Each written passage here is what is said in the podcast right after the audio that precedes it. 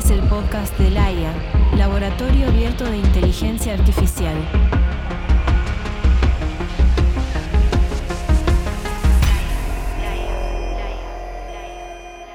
Bueno, bienvenidos. Episodio 3 del podcast Entre la señal y el ruido de Laia.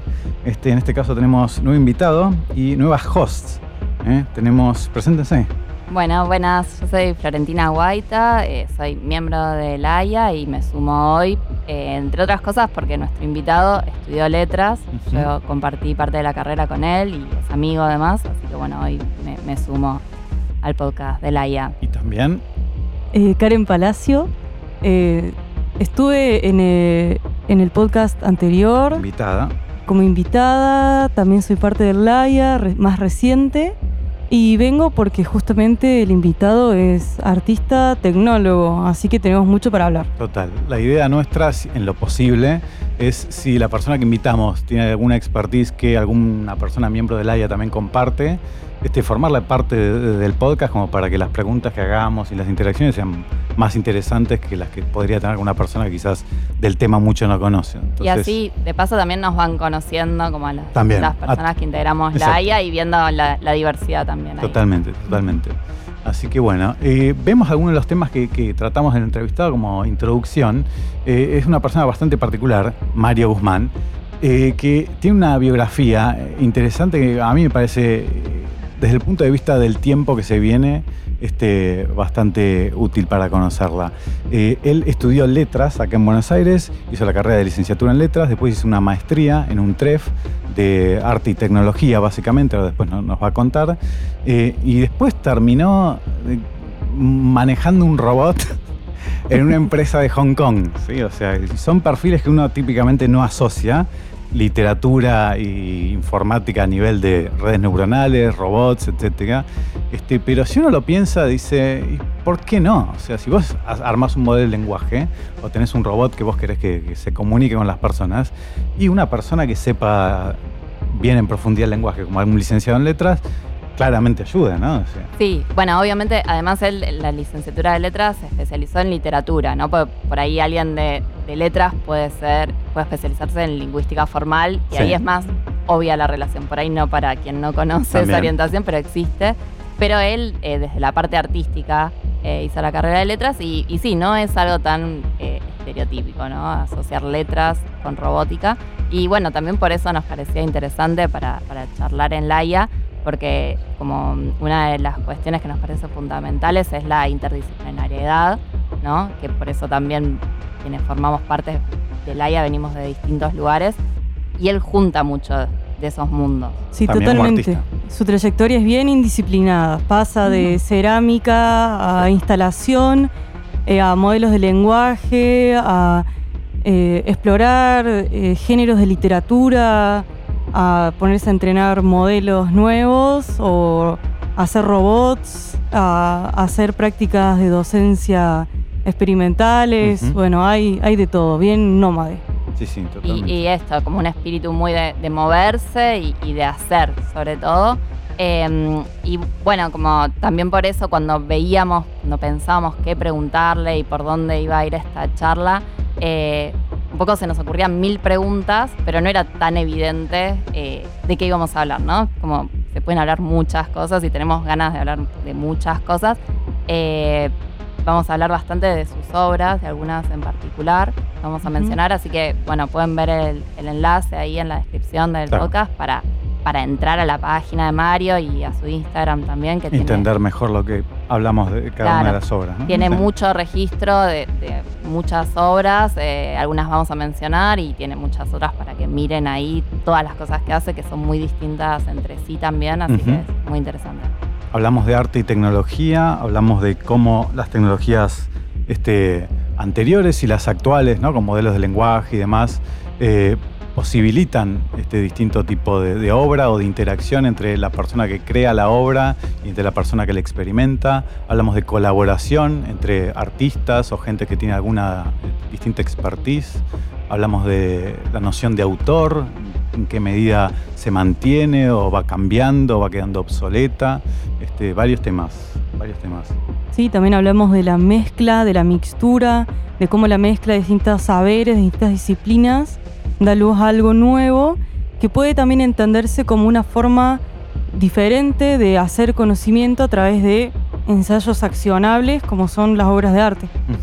Bueno, y, y an- comentar también un poquito de lo que estuvimos haciendo, ¿no? Mm, De- del episodio anterior estuvo Karen como, como entrevistada y ahora, bueno, ya es parte del AIA, estaba ahí justo en esa transición. Eh, y bueno, eso fue a fines de octubre que lo publicamos. Eh, así que hicimos muchas cosas este tiempo. Eh, sí, habíamos comentado que estábamos con la inscripción como asociación eh, Civil. civil. Seguimos con trámites Eh, de eso. Así que seguimos con trámites, como que no es muy divertido, pero eh, hubo cosas para hacer por ese lado. Eh, más divertido, tuvimos el festejo de fin de año y de los 10 meses del AIA ahí en diciembre. Bueno. Eh, lo disfrutamos, como fue una reunión social para encontrarnos, para también nos ayudó a ver todo lo que habíamos hecho. Eh, Aumentamos la presencia en redes también bastante, Sí. ¿no? Últimamente. Empezamos ahí a trabajar un poco más la parte de comunicación hacia afuera, que la verdad el año pasado hicimos muchas cosas, pero mostramos poco. Así que ahora estamos todavía compartiendo cosas de las que hicimos y bueno, ya llegaremos a, a lo que estamos haciendo ahora, eh, pero se van a enterar más de, qué está haciendo Laia. Eh, en el, como parte del festejo también hubo un taller de audio que estuvo. Sergio Pauletti eh, probando algunas herramientas de, de audio y, y de IA, de audio stellar y algunas otras eh, que pueden ahí buscar también. Em, Estuvo bueno que estuvimos también haciendo este tiempo el tema del taller de modelos de lenguaje. Este, la idea nuestra también, en, en la medida en lo- de lo posible, es que si hay alguna persona que tenga alguna expertise que quiera compartir entre los miembros, lo haga. Y hicimos una especie de taller en donde gente más familiarizada nos enseñaba a personas menos familiarizadas, eh, nada, cómo era crear un o usar un modelo de lenguaje y desde la base, desde tener datos crudos que tienen que ser limpiados y cargados en un este, set de entrenamiento, este, a- algo de entrenamiento y, y después interactuar con este, con este modelo ya un poquito entrenado, ¿no? Una cosa introductoria, pero Sí, está buena. que estuvo bueno, muy bueno para quienes venimos de lugares humanísticos que no claro. sabemos nada, Total. como empezar a meternos un poco de- del otro lado y ver qué pasa y perderle el miedo también, ahí acompañados, pero Sí. eh, estuvo muy buena y Karen también estuvo en alguna.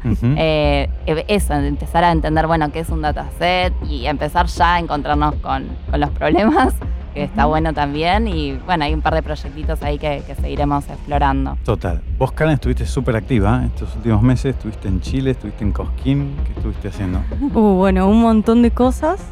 Eh, justamente el año pasado una acción conjunta con el LAIA fue la finalización de un proceso artístico que fue parte de un apoyo del Centro Cultural España Buenos Aires, eh, en donde estuve relacionándome con eh, modelos de lenguaje, modelos multimodales, a partir de un dataset propio que creé de anotaciones de mis sueños.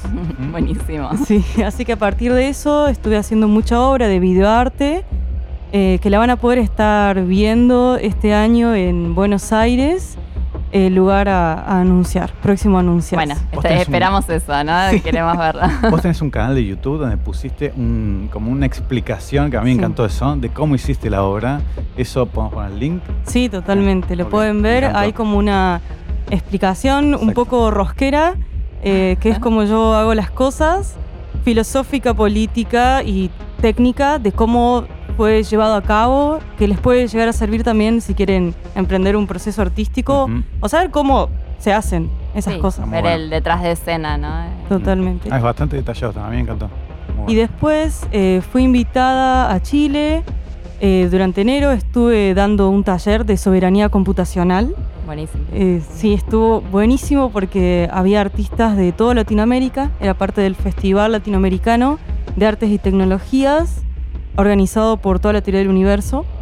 Eh, y ahí vimos cómo es usar supercomputadoras para la creación artística, qué es el poder de cómputo, esta diferenciación que hay entre eh, los pobres de GPU y los ricos de GPU Mm.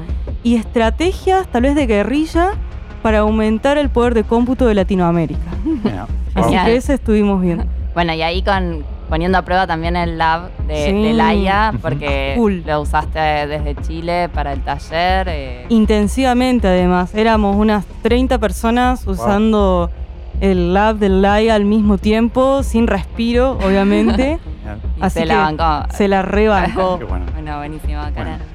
Eh, bueno, y después eh, otra cosa que hicimos fue otro episodio de- del cine debate que ya les compartiremos ahí un textito. eh, vimos Coded Bias. Coded Bias, Ujú. sesgo codificado. eh, primer documental que vemos en el cine debate, eh, Ujú. así que fue como una experiencia distinta también charlar ahí.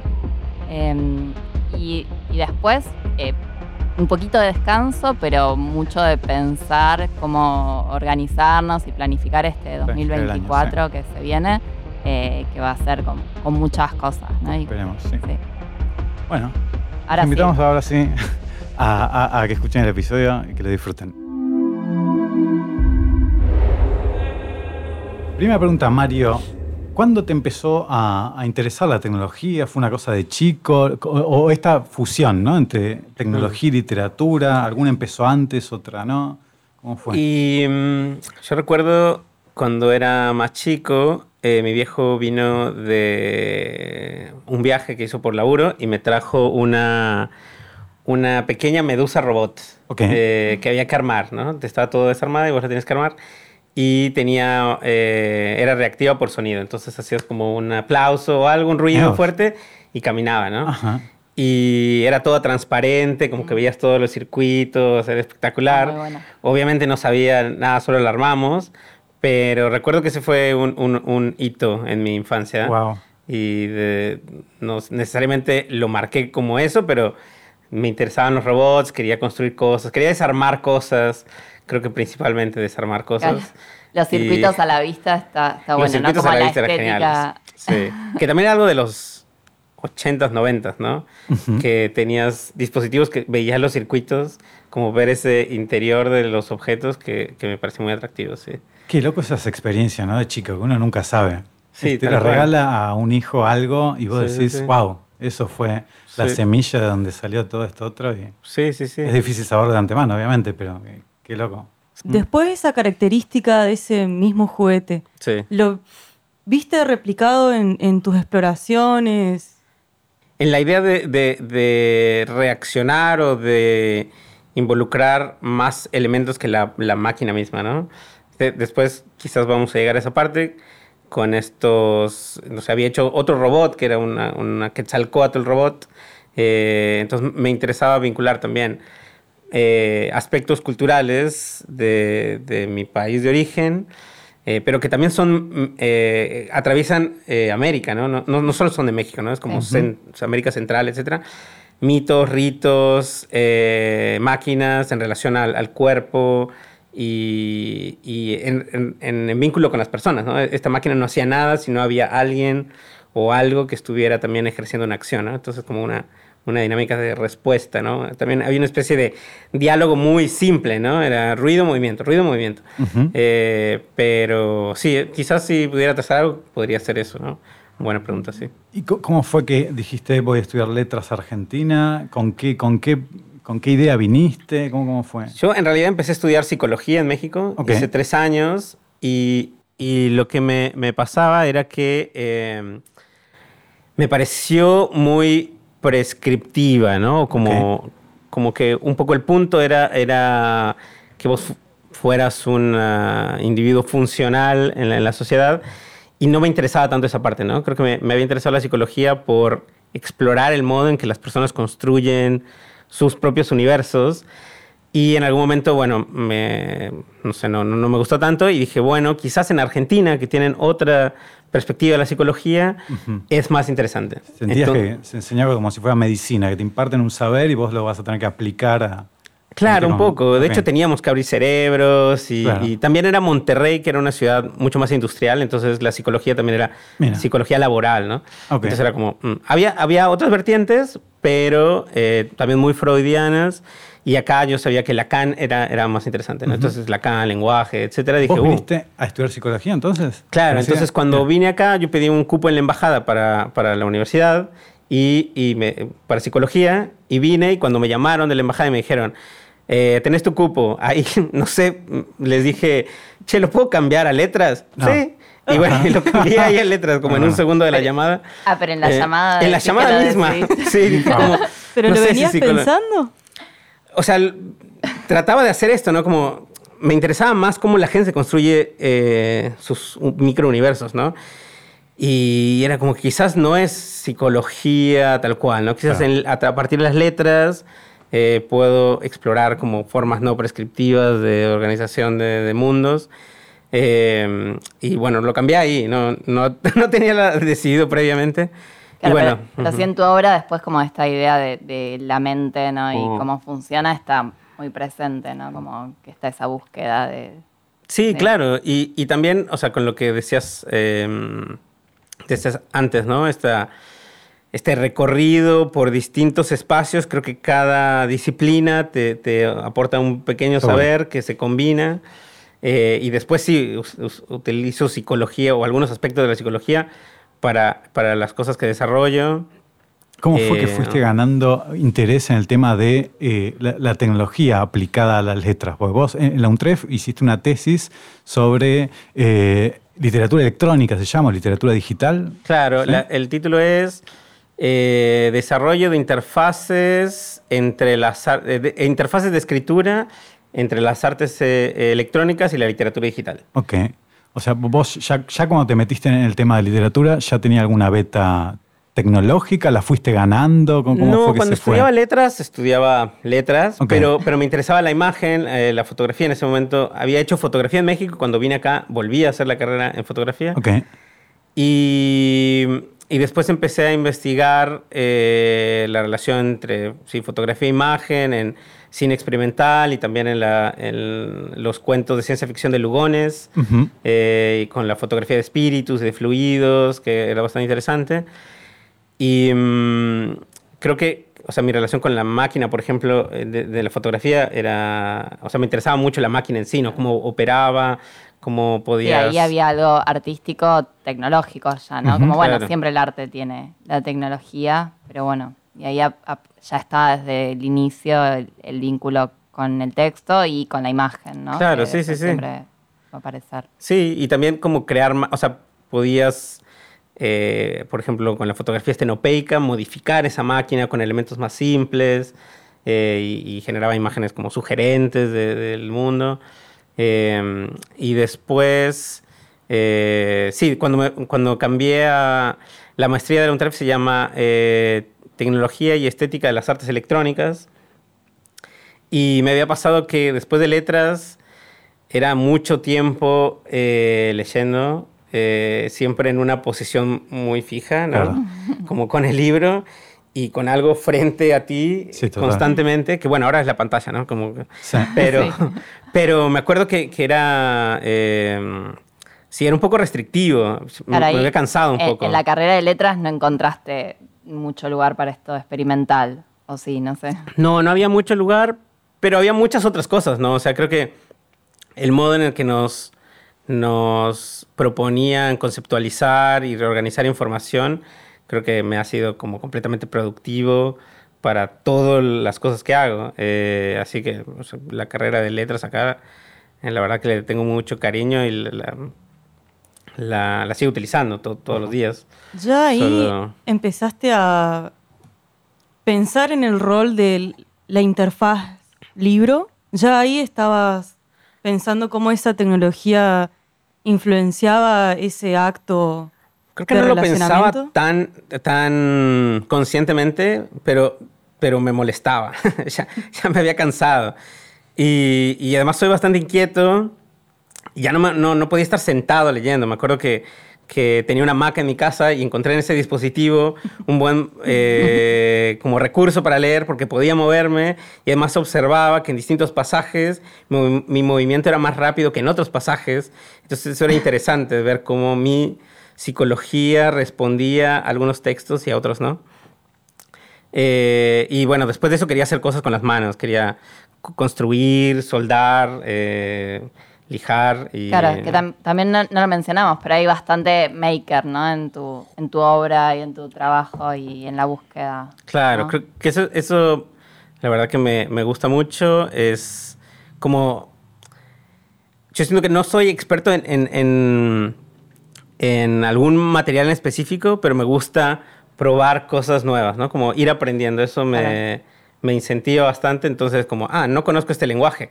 Vamos a hacer una obra con él. Eh, así puedo aprenderlo. Es como una, una, un impulso para aprender algo nuevo. Y porque creo que en la medida que te involucras en una tecnología, también adoptas los modos, la, sí, las restricciones y las posibilidades que la interfaz de esa tecnología te propone y eso cambia el modo en que piensas y te acercas a cosas. Seguro. Entonces, cuando pruebas algo nuevo con Hydra, e, era, eres como, se abre todo un universo, ¿no? Y si usas eh, Haskell, es otro universo. Entonces, eso es muy interesante, ¿no? Poder switchear entre espacios y ver qué te propone eso y cómo puedes construir a partir de ahí.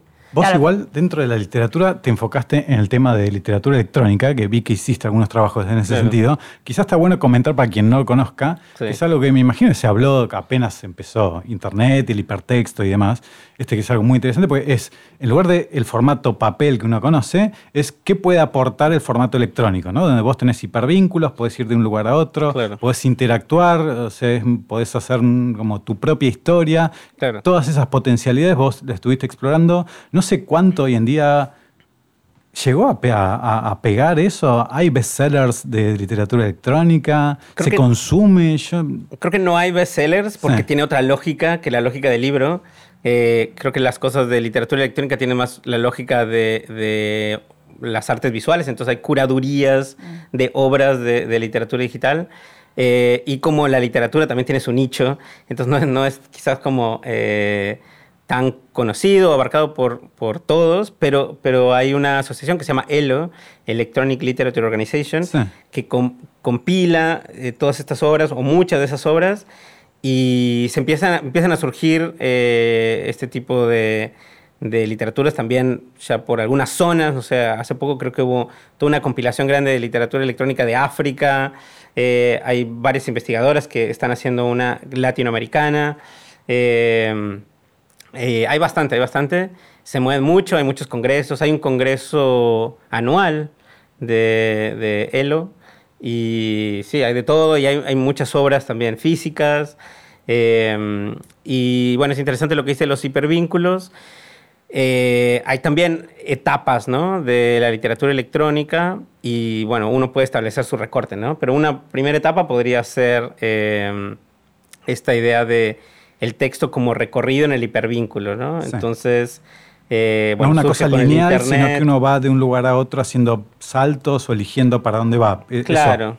Sí, que parecido, digamos, para quien no conoce, bueno, los que leímos de chicos, Elige tu propia aventura, era un poco esa idea, una versión electrónica claro. Claro. Que bueno, lo electrónico obvio te da muchas posibilidades, ¿no? Claro, y por eso también es difícil separarlo del todo de la literatura, porque hay... Está basado en eh, texto. Hay, hay, libros que también proponen un recorrido no lineal, pero por eso entonces la literatura electrónica no se definiría solo por la no linealidad. Siento yo que tiene que ver con, con, con este acoplamiento perceptivo de una tecnología y el traslado de eso al, al, a cómo concibes la escritura. Entonces, a partir de ahí, por ejemplo, para mí, eh, cuando escribo algo de literatura electrónica, hay una como doble escritura, que creo que vos quizás estarías de acuerdo, porque por un lado tienes que escribir un, código que tiene su propio lenguaje, que puede ser poético en un sentido amplio eh, y también en un sentido muy nerd y específico. Eh, y eso tú tienes que prever que genera otra escritura. Entonces vos estás escribiendo como con un intermediario otro texto, ¿no? Eh, en donde quizás después el resultado, quizás en un haiku, el resultado es, eh, eh, una posibilidad de, percibir que está contenida en algo muy, muy pequeño. Y acá quizás tiene que ver con cómo el texto se va a comportar, ¿no? Como puedes generar millones de haikus con un, con un clic sí escribiste la primera escritura, ¿no? Entonces, eh, sí, entonces habría como distintas etapas, ¿no? Una que se concentró, por ejemplo, en la multimedia, ¿no? En que podías, de pronto hubo todo como, uh, puedo agregar fotos a mi texto, digitales y un video también, ¿no? Y después hay otra etapa en donde el recorrido eh, que también se llama, por ejemplo, literatura ergódica, que, que, tiene que ver con el camino y el trabajo que se hace en ese camino, tiene que ver con los hipervínculos y con cruzar diferentes eh, registros o, o, espacios en la Internet. Y después hay otra etapa en donde el código pasó a ser algo más importante. Okay. Y después otra etapa en donde la performática de ese código o de otros cuerpos con ese código pasó a ser lo importante. Entonces hay como distintas etapas de la literatura electrónica. Obviamente. obviamente. Eh, sí, y, incluso sí. de eso, las interfaces gestuales Mm. y todo lo que se pueda hacer ahora en el contexto de un navegador. Y después hablando de navegadores experimentales que quieren ir más allá de, el- de un generador de libros, por ejemplo, Mm. y otras posibles metáforas de una computadora que no estén inspiradas en un escritorio que tenga papeles, sino que piensen en, por ejemplo, eh, ¿Realidad virtual? ¿Cómo? ¿Realidad virtual, por ejemplo? Puede ser, o a mí siempre me. Tal vez es algo un poco personal, pero siempre me, me pareció. Me hizo mucho ruido que siempre se hable de escritorio. Mm. Porque un escritorio es lo que uno tiene tal vez en un trabajo o, o es. Es algo que es más limitado que, por ejemplo, algo que uno tiene en un taller con herramientas. Mm. ¿no? Eh, y que nos abre posibilidades de pensar a la computadora como un punto de inicio para otros procesos, que no es escribir en mi Word y Claro. en mi Excel, Claro, sino claro. es hacer otras cosas. Claro, sí, sí. Sí, son in- son súper interesantes las metáforas con las cuales nos referimos a estas interfaces, ¿no? Porque en la computadora sí tiene esta idea del escritorio, ¿no? El tachito de basura y todo, ¿no? Hasta el Word, ¿no? Como que es una hoja, ¿no? Donde, ¿por qué no podría ser como un canvas súper largo? Y vos escribes donde quieras y de pronto eso se pasa y se Sí, ordena. Y el dispositivo también condiciona ¿no? las escrituras que, que se producen. Claro, ahí. claro, exacto. Sí, para mí por eso en, en- en la tesis esta, que la idea de diseñar como otras interfaces para que puedas leer o escribir y ver cómo, cómo eso modi- modifica la relación de tu cuerpo con esa herramienta y también con el tiempo, ¿no? Como que en, la, en la escritura o en la lectura hay, hay como un... Bueno, tú puedes tomar un tiempo determinado, pero, pero bueno, es- puedes hacerlo constante, puedes seguir, etcétera. Y en algunas obras de literatura eh, electrónica, por ejemplo, quizás el tiempo es muy veloz, ¿no? Hay, una, hay un pequeño cuento en Twine que me gusta mucho, que creo que la, el le autore se llama Property, Ok. y, eh, y el, el- el texto se llama Queer Lovers at the End of the World. Ok. Y es una pequeña escena en donde hay eh, dos personajes y se empiezan a, se, se ven y, y se dan cuenta que se está acabando el mundo. Entonces te da el- cosas a elegir, ¿no? Rápido. Eh, dice como, bueno, eh, te abrazas, te besas, le, le recitas un poema, no sé. Y, y vas cliqueando y tiene un timer. Entonces esto va, Wow. tipo, son Se 10 acaba. segundos. sigues cliqueando a ver qué... Ajá. Y de pronto se acaba el mundo, ¿no? Y te quedas como... Se termina la historia y te deja una sensación muy, muy fuerte, ¿no? Y que eso no pasa incluso si tienes En un libro, libro, y pas- claro, ¿no? tienes todo el tiempo del mundo. Total, total. Eh, o hay textos que son con lentos que tienes que esperar y, y emergen. Y bueno, y du- durante ese, ese- esa pausa tú puedes imaginar muchas cosas. Eh, Claro, pero como que el texto te, te va pautando cómo lo tenés que leer, ¿no? En qué tiempo o de qué manera. Claro, claro. Ahora hablando de herramientas y de interfaces, sobre eso, este, cuando vos hiciste la tesis no estaba, pero estos modelos de lenguaje que hay ahora, Sí. me imagino que abren un montón de, de posibilidades para que el otro lector ahora también interactúe de otras formas que son mucho más activas, ¿no? Sí, para mí muchas son como ex- experimentar qué, qué- qué te pasa a ti como, como persona frente a distintos elementos, ¿no? Entonces, por ejemplo, hablando de, de estas, de los viajes y del robot y de, de estas nuevas herramientas, me acuerdo que cuando viajaba con, con Sofía, eh, era- eran como cambios de escenarios y universos muy, muy abruptos y yo sentía que no podía hacer, eh, dar sentido a mi experiencia. Ok. Entonces lo que, lo que hice fue con, una, con un modelo de LSTM que era bastante básico, eh, lo, lo reentrené, lo fine-tuneé eh, con literatura de viajes del siglo XIX. Y entonces mi idea era mostrarle imágenes de mis viajes, de momentos en los que yo estaba tranquilo, tipo, no sé, era un paisaje con un árbol, o quizás estábamos en el aeropuerto, hay muchos aeropuertos, un, aer- un aeropuerto y las cosas están volando. Eh, y mi idea, o mi pregunta más bien era si una máquina entrenada en literatura de viajes podía dar sentido a la experiencia de un viajero del siglo XX que no Wow. puede dar sentido a su experiencia, ¿no?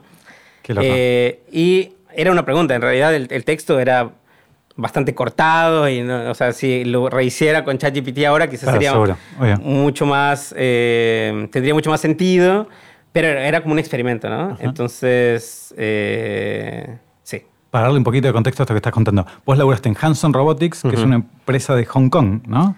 Y Sí. vos viajabas con el robot este Sofía, Sí. que es ahí donde decíamos que viajaste en 56 países en dos años. Claro. Ibas con el robot de un lado al, al otro. Claro, mi trabajo ahí era, eh, bueno, y, y hablando de cómo, cómo se llegaron estas cosas, un poco llegué a este trabajo porque necesitaban de pronto alguien que pudiera reparar, eh, armar, solucionar problemas del robot y que además tuviera una cierta sensibilidad del lenguaje y justo, justo entraba en ese mini diagrama Venn, ¿no? que era como ese pedacito, así que tuve bastante suerte. Eh, y bueno, al principio mi trabajo era llevar al robot a lugares, ¿no? A conferencias, a presentaciones, a charlas, discursos, lo que sea. El robot este hablaba con la gente, vos, vos le podías preguntar, te respondía. qué El robot yo. es un robot humanoide Exacto. que tiene, eh, mm, sí, una figura principal como femenina, eh, aunque el robot Es robot. define que Lo no, claramente no como tiene un robot. género. Ujú. Eh, pero, eh, pero sí es un humanoide eh, y que tiene un nombre eh, también femenino, ¿no? Se llama Sofía. Exacto.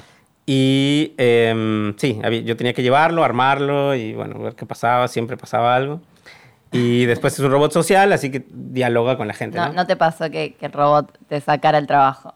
¿no? Como que ahí lo tenías que No. llevar, como que. No, eh, involucraba a un montón de personas solo para que funcionara. Claro. O sea, no, no. Ojalá me, me hiciera cosas por mí el robot, no. Y, Sí, y en sí, cuanto al andando. lenguaje, A ¿cómo, era eso? ¿Cómo- No, cómo no hablaba usaba el? LM, sino que usaba qué tecnología. Claro, había, usaba eh, una modificación de un, eh, de un chatbot que estaba escrito en ChatScript, Ok. que ahora no recuerdo todos los datos, pero ChatScript ya había ganado, creo que Alice era el bot que estaba hecho antes, ya había ganado un, un- un par de premios por, por cómo era construido, etc. Y mm, eh, bueno, eran, eran muchas reglas. eh, si esto ocurre, Era un sistema experto esto- gigante de miles de reglas de... un montón de respuestas, un montón de reglas, tópicos. eh, entonces él eh, hacía como una ida y vuelta de lo que vos estabas diciendo. eh, y bueno, con eso, con eso se sostenía, ¿no? Eh, algunas de las respuestas eran escritas directamente, eh, porque no, y todavía hacemos eso porque no hay cues sociales. Entonces, nada, empiezas con, como ahora, ¿no? Empezamos un diálogo, yo los veo y les digo hola, pero el robot aparece y capaz la primera vez le digo hola, pero nosotros podemos hacer un ensayo de, a ver, nos presentamos de nuevo y ya para el robot ya fue. Tenés que decirle como hola de nuevo, ¿no? Porque no lo va a hacer por sí mismo. Eh, y bueno, y de- después ahora casi todos los que conozco utilizan eh, ChatGPT, ¿no? claro. Claro, claro. Siguiendo con el tema de la literatura, vos una cosa que estás haciendo ahora creo que es, ¿no? Estás dando un curso de Mm. poesía algorítmica. Sí. ¿Qué, qué- qué sería eso? Eh, la poesía algorítmica para mí, o sea, es un término que inventé. Ok. Eh, Bueno, así que va a ser para vos. Sí, exactamente. y para los que participen de ella. Eh, digamos, en la literatura electrónica hay varios géneros, ¿no? Eh, y también se la puede denominar de distintas formas, ¿no? Como lo que decía, literatura ergódica o literatura no lineal, etc. Bueno, yo quería enfocarme en la, en la poesía algorítmica porque consideraba que, o considero que mi, mi punto de, de- de investigación es cómo generar a partir de elementos mínimos comportamientos emergentes en el texto. Ok. Entonces, a partir de combinar pequeños elementos, eh, pueden surgir cosas que sean inesperadas para mí o para quien sea que lea, ¿no? Entonces, me interesaba explorar el, como las ambigüedades del lenguaje, de ahí como el lado poético, que, que surgen de, de reconectar pequeños elementos y que de pronto digan algo que no esperabas, ¿no? Ahora, es una cosa co-creativa entre vos y un sistema, digamos, en donde vos sugerís palabras o el coso te sugiere palabras y se va armando una poesía en esa interacción entre un humano y una máquina. digamos, puedes escribir lo que sea. Yo lo, pongo como poesía, como pensando en esto que, que haya una, como una relación experimental con el lenguaje, pero no es poesía en el sentido clásico de que, que tiene quizás una medida Una determinada, métrica, una, métrica o un género particular, ¿no? Por ahí esto de, de buscar, a propósito, la ambigüedad, que es justamente lo que el código no hace, ¿no? Como que es buscar el error. Bueno, ahí Karen también como Claro. en el glitch en la imagen, como que es un poco eso, ¿no? El arte rompiendo también el, Claro. el código. Creo que ahí es interesante también ver cómo se relaciona dentro de la historia del arte con el arte de instrucciones. Pensando, por ejemplo, en los experimentos dadaístas de escritura Totalmente. random, tirando dados o Claro. haciendo interpretaciones de cosas Claro. y que eso dé a pie a nuevas formas de escritura. Totalmente. Y justamente por, por esa situación es que yo no concibo que practico literatura digital, sino poesía algorítmica, porque lo digital se constriñe quizás a, a- a un elemento binario eh, y con una computadora y hay experimentos previos a eso eh, que, que también tienen un algoritmo y que se ocupan de la aleatoriedad y del control, no muestra relación entre el control y lo random, que, que me parecen súper interesantes. Entonces no necesitas una computadora. Claro, Y no hay- hace falta una compu, digamos, para No. la poesía algorítmica. No, claro. Y de hecho, o sea, hay experimentos incluso previos a eso, ¿no? Digamos, el, el I Ching, eh, eh, Mm. hay un montón de Claro. otras cosas que, que hay, sí, estos poemas de, eh, estos poemas permutables que, que son como leídos como rituales y es solo un texto, ¿no? Claro, y ahí, Eh, bueno, me acordaba de, de otra obra que, que habías hecho del el oráculo Mm, generativo. generativo, Claro. Eh, Que se pudiste verlo, ¿no? No, no, llegué, Ah. no, me lo perdí, pero sí, bueno. Hay eh, videos. ¿no? Sí, sí, sí, vi videos, pero no estuve ahí, no, no, Mm. no me leyó a mí. Pero bueno, pensaba en el I Ching también como, Claro. como que también ahí está como muy importante la parte de la interpretación, ¿no? Y, Claro. y bueno, y la parte humana por ahora, ¿no? Claro, De, claro. de quien recibe y qué sentido le da a eso, ¿no? Como que son todos textos que, en los que es fundamental para, para eso, otorgarle un sentido. Comentá, sí, Mario, sí. qué es el, la obra, este, el, el oráculo generativo. El oráculo generativo del punto a la letra es una obra que hice eh, acá en Buenos Aires en el 2015 y que eh, es, una, es una caja, digamos, que tiene unas, mm, unas manitos, ¿no? Es como unas... ¿Para apoyar eh, las manos de uno? Para apoyar las manos de uno, Ok. que se ve como, como una radiografía. Entonces, una vez que apoyas tus dos manos, empieza a emerger un texto a partir de una nube de puntos que copia un- una imagen abajo, digamos. Eh, se produce, hay un texto que es rearmado constantemente, que cuando pones las manos se pausa y genera una imagen. Y esa imagen después es retomada por una nube de puntos que hace como una especie de nebulosa, entonces el texto va apareciendo como de a poco, ¿no? Ok. Eh, y me interesaba, por ejemplo, ahí esta... eh, como en cada obra iba explorando elementos distintos de mi relación con el cuerpo y el texto, ¿no? Entonces acá era como vos tenías que ceder todo tu movimiento para que el movimiento del texto ocurriera y vos esperaras, emergiera algo. Y en muchas de estas, o creo que en todas, algo que me, me interesa un montón es ver cómo la gente interactúa, ¿no? Cuál es el comportamiento de las personas alrededor de eso, ¿no? Entonces yo veía cómo ponían las manos, algunos se frotaban las manos y como que se preparaban, otros lo ponían de uno o la sacaban, otros intentaban por a ver si ponías una mano de uno y otra mano de otra si te decía algo diferente. Ahora, por lo que entendí, Eh, en la obra esa vos tenés cargados este, como textos que dan eh, como output un- una especie de oráculo, una predicción del futuro, algo así. Sí, yo había tomado textos, fui al Instituto de Filología en la, en la Facultad de Letras en Puan Ok. eh, y había recolectado algunos libros. Pregunté ahí si tenían libros que, que hablaran sobre las, eh, los oráculos Sí. eh, y me dieron un par de libros, entonces copié algunas eh, de los oráculos, Sí. Los rompí en pedacitos y los rearmé mezclando con otras cosas. Entonces hice una pequeña sintaxis eh, que, que se dividía en tres líneas y bueno, con, entre que se mezclaban elementos en cada línea y después las tres líneas, generaba un montón de textos diferentes.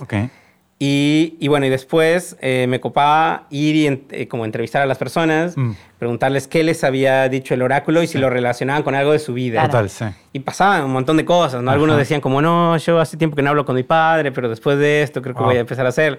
Y es como, wow, ¿no? Eh, eso me parecía espectacular. Ujú. Y creo que ahí... O sea, que funcionaba, digamos. Funcionaba, que- sí, sí, sí. Eh, y creo que eso es lo que me, me gusta de hacer estas obras, ¿no? Ver, ver qué hace la gente con, con ese elemento que emerge de pronto. Sí, y- que también es bueno qué pasa con la literatura, ¿no? Como bueno, qué cosas genera con el arte en general, ¿no? Claro. Sí, Me pregunto sí. ahora con inteligencia artificial y modelos más sofisticados y demás, quizás con algún input un poco más, más este, grande que poner las manos, ¿no? Quizás una charla o lo que sea, alguna obra así parecía que te dé un oráculo sacando información tuya. Sí. Qué experiencia loca te puede dar, ¿no? Así, ¿cu- cuán- ¿Qué tan Sí. creíble es eso que te genera un sistema este, o no? Quizás hoy, hoy, hoy lo charlamos con Florencia, con Florentina. Sí. Este, esto de si uno le cree más a alguien que te dice, no, yo tengo poderes, yo tengo Sí. capacidad de evidencia, Sí. este, o a un sistema que te dice, no, no, este es un sistema entrenado con un montón de científicamente y qué sé yo. ¿A qué discurso le dan más, más credibilidad? No sé. Y no sé, la predicción con los sistemas que tenemos ahora creo que es bastante, o sea, de nuestros comportamientos en red eh, puede ser bastante preciso, ¿no? Ah, sí, sí, eso, por Eh, supuesto. yo me acuerdo que había una, um, ahora no me acuerdo el nombre, pero había un, eh, mm, como una cosa que podías a- a- anotar en tu navegador, no sé, Sí. una extensión o algo, que eh, te devolvía toda la información que te tenían traque- con la cual te tenían traqueada y te daba como un diagnóstico, ¿no? Entonces, a partir de eso podían decir, como a partir de tus búsquedas, de tus compras, etcétera, qué días del mes eras más propenso a comprar tal o tal sí, cosa. sí, total. Eh, y era como, wow, ¿no? Eh, sí, seguro que están mezclando todo y estamos totalmente tipificados en Eso zonas seguro- y seguro nos aparecen cosas. ¿no? El famoso algoritmo de Instagram o lo que sea. Eh, sí. Sí, hay mucha información ahí. Igual en el caso del lenguaje, que Mm. es pensando particularmente en el lenguaje, eh, la paradoja es que no hay benchmarks. Mm. Entonces no podemos saber realmente qué tan bien o qué tan mal eh, funcionan estos modelos grandes de lenguajes porque no existe ni siquiera metodología para testear Mm, que- Es interesante. cómo deberían, eh, si están andando bien o mal. Y cada, Claro. cada vez se encuentran más vulnerabilidades Claro. que no existían antes en la Mm. historia de los sistemas computacionales. Claro, sí, sí, sí. Eh, sí, lo que, lo que hablaba en el, en el podcast pasado me pareció una idea muy interesante, ¿no? Hacer un kit de testeo eh, y, y aplicarlo. ¿no? Vos tenés, Eh, eh, hay prompts kit de testeo. que benchmark que cuando querés probar un modelo nuevo, Sí. ¿se, lo, ¿se lo pasás? Creo que eh, no lo he pensado tal cual. Creo que voy probando cosas para como un objetivo particular y entonces me doy cuenta si ocurre o no, ¿no? Por ejemplo, ahora estamos haciendo, tratando de, de generar un sistema que genere prompts más complejos para nuestro robot eh, a partir de contexto. Y, y bueno, lo voy probando. También cambian el modelo, entonces por ahí algo que te servía, después no. Y algo que pasó muy interesante la última vez que le hicieron una entrevista era que yo le había puesto un pedacito como para que hiciera preguntas después de... porque era una entrevista, ¿no? Entonces que hiciera preguntas al entrevistador como para mantener un diálogo. Y a uno de los, eh, de- a, a nuestro director de arte, le empezó a molestar que hiciera tantas preguntas. Entonces dijo, saca eso. Y él, él quiso modificarlo y le puso como, no hagas preguntas, no hagas preguntas después de que, de que hables. Y no le puso no. un montón. Y ese no era como que le dijeras, hace más Ah, sí, sí, preguntas. sí. Entonces era como, saquen esto ya. Pasa y era como, bueno, de- tenías que sacarle ese no, porque no reconoce esa Sí, sí, partícula sí. como negación de lo demás. Total, Simplemente están los total. otros tokens y se pregunta, vamos. Yo lo Eh, escuchaba de, de programas así de generación de imágenes, que le pones no Sí, y el caso del como si elefante. nada. Y lo que decían, algún podcast que escuché, es que eh, cuando vos tenés eh, tagueadas las cosas, en ningún lado te dice no es esto, no es esto, no Claro, es esto. ese anti, ese Entonces, como no, no tiene, no, tiene, con- no tiene el concepto de no, aparentemente. También hay unas que me empezaron a, a fascinar ahora, son estas micro narrativas de Instagram que les piden, eh, haz un bowl eh, de ramen. Ok. Haz un bowl de ramen. Haz un bowl de ramen sin los palillos. Mm. Tipo, aparece en otro lado, ¿no? Lo Sí. saca de ahí. Bueno, haz que esto sea más japonés. Y entonces aparece Godzilla, pero más japonés, tipo Godzilla con la cara de Hello Kitty. pero más japonés, ¿no? Y así, y lo- pero los palillos siguen insistentes ahí. Wow. Y, y con, con, con Kit, con quien hago el- el- el- la, la clase de, de robots, eh, esta que mencionabas, Sí. eh, también estamos pensando cómo es difícil llegar a cosas minimalistas. Ok. Eh, hay como un maximalismo que, que está operando actualmente en estas generaciones de imagen, que generas más, más, más. con la no solo en tu proceso, como no menos. Ajá, siempre es como te agrega más cosas y es difícil que saque elementos. Una vez que empezó, como que, como que agarra marcha y ya no lo puedes sacar. Y mismo nosotros, ¿no? Como yo también produzco un montón de cosas y después lo editas, pero está como esta cosa de más, más, más, ¿no? Esta, Mm. esta tendencia a hacer mucho. Eh, y es difícil. Sí, además esto de que en los de ¿no? lenguaje, cuando le preguntás, nunca te va a decir que no sabe, como bueno, siempre completa con lo que sea. Entonces, exacto. si le estás preguntando algo que no existe, te lo va a inventar. ¿no? Sí, como que no se va a quedar sin responder. No, y en claro. ese exceso de respuesta probablemente haya... A menos que haya una restricción particular Claro. de no hablar de un tema, Sí, ¿no? Igual también. eso se puede Sí, sí, sí, totalmente, totalmente. Pero ahí es interesante cómo, si queremos escribir en un sentido metafórico con, con estas nuevas herramientas, cómo nos obliga a saber los textos que contiene. Mm. Y ahí nos obliga, en el caso de los modelos eh, de generación de imágenes, eh, a saber cómo son las imágenes que circulan en el Internet, Mm. ya que eso va a ser lo que alimenta al entrenamiento de estos y cómo son los textos que circulan en el Internet, Claro. porque van a alimentar a los nuevos Mm. modelos. Y ahí podemos tal vez entender ese maximalismo como tendencias de la fotografía de publicidad en el Mm. Internet, como una tendencia totalmente. latente. eh, y tal vez ya no se vuelve tan sorprendente. Tal vez podemos tener nuevas herramientas en esa escritura. Claro, bueno, para mí ya es un poco como molesto que sea tan maximalista, ¿no? Eh, como que te, te satura, ¿no? Sí. Eh, por eso yo siento que, o apuesto por las cosas pequeñas, ¿no? Eh, por datasets pequeños o de comunidades pequeñas. Y me parece interesante ahora que mencionaste lo del jailbreak, que, que había leído, no lo probé, pero leí que eh, muchos de esta inyección de prompts, ya en inglés había como restricciones, ¿no? Entonces Ah. lo que hacían era traducir En español, tipo, o en a. Swahili, Sí, sí, sí, sí. que era un idioma muy pequeño en donde no está programado todas esas restricciones. Ahí funciona Se lo pones y después traduces el resultado a inglés y ahí obtienes algo. Es como, claro, en los bordes, en lo, en lo mínimo, en lo invisibilizado, creo que hay como mucha, mucha potencia. Sí, hay mucho para trabajar en esas lenguas también. Volviendo al, al curso, que eh, comen- nos fuimos a la explicación de qué es la poesía algorítmica Sí. y pensábamos, bueno, que posiblemente hay muchos de quienes nos escuchan pueden estar interesados en hacer el curso, Sí. como es virtual, eh, Sí. no sé, como... Bueno, es un curso, bueno, como decías, el curso se llama eh, Poesía Algorítmica de Robots Ficcionales y eh, lo doy junto con, con, con Kit, con eh, otro compañero eh, que, mm, que trabaja con data con el cuerpo y, bueno, muchas cosas, en una escuela que se llama School of Machines and Make Believe. eh, y em, es todos los martes a las 6 de la tarde, hora eh, Berlín. Eh, los precios están en la página. Probablemente para, para nuestro lado del continente son un poco restrictivos, pero hay, hay una parte donde puedes solicitar becas completas eh, que, que están hechas como para, para latinoamericanos, para esta, hablábamos hace, eh, antes de la entrevista sobre esta categoría BIPOC, ¿no? que tiene que ver con gente de color, que nosotros no lo utilizamos para nada acá. Todos somos de color. Bueno, pero- podemos aplicar entonces a las becas. Sí, Bien. Sí. todos ustedes, eh, todos ¿Estás nosotros. escuchando esto? Podés aplicar. Claro, si Sí, lo estás escuchando en español.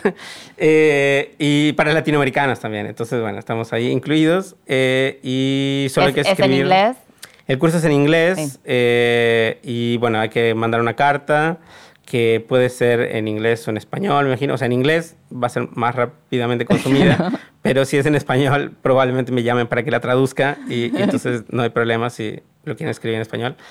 Eh, y bueno, la clase es, eh, vamos a- hablamos sobre poesía algorítmica y también sobre una historia de los robots reales y ficcionales. Y bueno, pensamos distintas categorías, que una de las primeras cosas que vemos es cuál es la diferencia entre un robot y una herramienta, por ejemplo, ¿no? Ok. ¿Con- ¿Qué es un robot? ¿No? A partir de qué momento es que nosotros pensamos que, que una engrapadora no es un robot o sí es un Sí. robot, ¿no? Claro. Eh, eso. Está bueno esto de, de que analizan también las ficciones, ¿no? Y Mm. algo que pensábamos mucho en muchas charlas por ahí del cine debate o en charlas de, de la IA, es cómo muchas cosas que, que sabemos o que tememos vienen desde la ficción, ¿no? Desde lo que conocemos Totalmente. por la ficción. Y, y una necesidad que a veces puede ser un conocimiento, pero bueno, a veces puede evitar que, que sepamos de qué se trata. Y un paso que hay que dar también es desarmar, ¿no? Esas representaciones que tenemos Sí. de la, la- que vienen de la ficción, ¿no? Totalmente. Yo creo que, o sea, el desarrollo de tecnología viene de la ficción. O sea, primero hay ficción y después hay desarrollo de tecnología y ese desarrollo de tecnología genera más ficción. Y, y siento también, o sea, muchas de, la- de las obras que hago las, las hago pensando en la posibilidad de hacer una ciencia ficción latinoamericana que se aleje un poco de la ciencia ficción que yo amo también y que conocemos, que es mucho más, eh, bueno, blanca, estadounidense, Sí, etcétera, ¿no? no BIPOC. Eh, no BIPOC para nada. Eh, entonces, sí, rescatar es- esos eh, que, tam- escritos. que y- también es- está bastante discutida, ¿no? Si Hmm. existe ciencia ficción latinoamericana, o si se Se puede discute, hacer, claro. ¿no? Como se discute, porque Se no discute. podemos, porque Podemos somos marrones, hacerlo, no claro. podemos escribir. Eh, entonces, sí, yo creo, siento que tenemos derecho a ficcionar y a imaginar otros futuros y otras herramientas y otros robots y otras relaciones con la, con la tecnología. Eh, y bueno, en la clase hablamos un poco de eso también y bueno, obviamente mezclamos robots ficcionales porque, eh, porque son parte de, para nosotros es, es un robot igual que el otro robot que vemos que es más físico, ¿no? Eh, sí. Hay otra obra que, que vi eh, investigándote pa- para hacer la, la- la entrevista, que es una, un- una máscara de cerámica que Ah, se sí. llama La conciencia es el Precocimiento. precocimiento de la mente universal. Sí, eh, esa obra eh, la hice para la Bienal de Inteligencia Artificial en México en el 2020, Ajá. junto con otro artista argentino que se llama Hernán Vargas, que estaba viviendo en México, en Oaxaca. Eh, y ahí, de nuevo, ¿no? Eh, como que ya me había cansado también de que, que- que hubiera muchas pantallas y muchas eh, compus y cosas así. Entonces, y, y estaba casi seguro de que, que en la muestra iba a haber mil pantallas y mil GANs. Entonces dije, bueno, no, vamos, quería hacer algo que me permitiera descansar la mirada también. Entonces, la idea de esta obra es que es una especie de casco en el que entras, no, no, te permite ver por unos agujeritos, pero bueno, estás adentro. Y eh, cuando entras, activa un sensor que, que, que mueve una rue- un motor que raspa unas cuerdas de contrabajo y generan una vibración adentro, ¿no? Además puedes tocar las cuerdas, entonces se vuelve como un medio instrumento. Ya, lo íbamos a usar para, a- para performances, pero después ya no lo hemos usado porque es pesada, Mm. difícil de instalar. Pero, y bueno, también puedes tocar partes de la, de la, de la cabeza. Tiene una tinta conductiva, entonces si tocas eso, se activan cosas. Eh, y también si te mueves, cambia la, la velocidad del motor, ¿no? Entonces, tú puedes estar ahí como un poco explorando ese espacio y generando vibraciones. Y la idea era también eh, pensar en esta relación entre la mente y el cuerpo, ¿no? Y hay una teoría de la resonancia que, que considera que hay objetos simples y objetos complejos, eh, sujetos simples y sujetos complejos.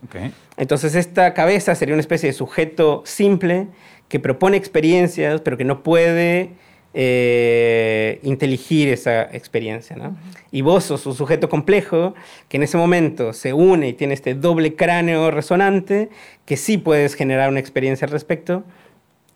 Y bueno, y en el medio hay unos audios eh, que eh, surgieron de texto de una red que reentrené con la historia del chamanismo en México, preguntándole definiciones de conciencia. Entonces, a, a veces hay unos textitos que dicen conciencia es esto, conciencia es el otro.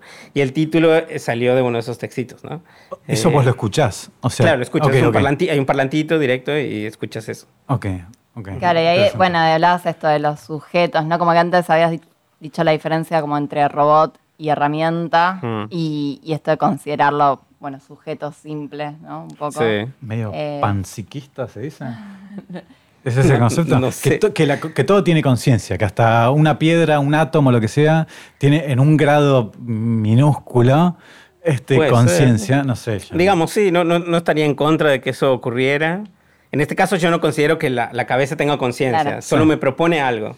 y, y eso es todo, ¿no? Claro, pero, Eh, pero pensando en, en- en tu obra, en otras obras también, Sí. que siempre está como esta idea no de usar la tecnología como herramienta, sino que son como colaboraciones, ¿no? Humano-máquina. Claro. Eh, y pensarlos como agentes no humanos a los Claro. robots, pero eso, como, eh, como ver el grado de agencia que tienen. ¿no? Claro, creo que, que es importante investigar eso porque, bueno, todas estas máquinas ya son agentes sociales, ¿no? O sea, eh, Están haciendo genera- cosas. Generan acciones en nuestra sociedad y nos impactan de algún modo, tengan conciencia o no de eso. Y justo, por ejemplo, una de las eh, categorías o sí, principios por los cuales empezamos a pensar qué es un robot y qué no lo es, tiene que ver con, em, con la idea, con la posibilidad de, de que se puede romper, ¿no? Que puede mal funcionar. Digamos, si algo funciona bien, se vuelve como invisible Sí. y no, no piensas más en ello, ¿no? Te, te sirve y listo. Ahora, si puede no funcionar, tiene ya un cierto tipo de agencia, porque puede hacer algo que tú quieres que haga y no lo hace, ¿no? Estaba pensando Eh, recién.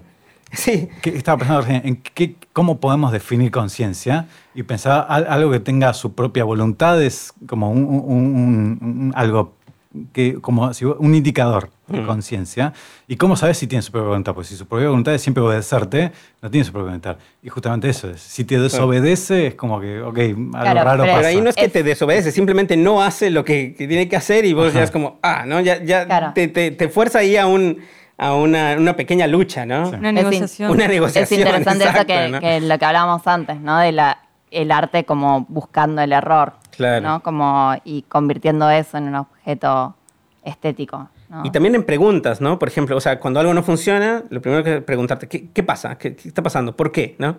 Entonces creo que eso, una herramienta, dejas de preguntarte cosas, la utilizas, pero cuando algo no funciona, cuando hay un glitch, cuando hay un error, te genera preguntas y eso es lo que a mí me parece muy productivo, ¿no? Como ahora estoy pensando, ¿por qué apareció tal imagen en la pantalla que mezclé con tal otra Ah. cosa? No sabía por qué y de pronto está eso y está buenísimo, ¿no? Es un indicio para entender todo, ¿no? ¿Cómo es la frase de alguien que la pregunta más importante que hay en ciencia no es por qué, sino "Mm, qué extraño? Sí, o sea, Claro, porque claro. Algo que te llama la atención, ¿Qué pues necesitas explicarlo Sí, sí. y eso es la punta del ovillo para que Mm. vos desarrolles eventualmente, no sé, la relatividad, lo que sea. Claro, claro. Este, sí. Ahí en, en esa obra de, de la resonancia, digamos, de esta cabeza, trabajaste en cerámica, vos.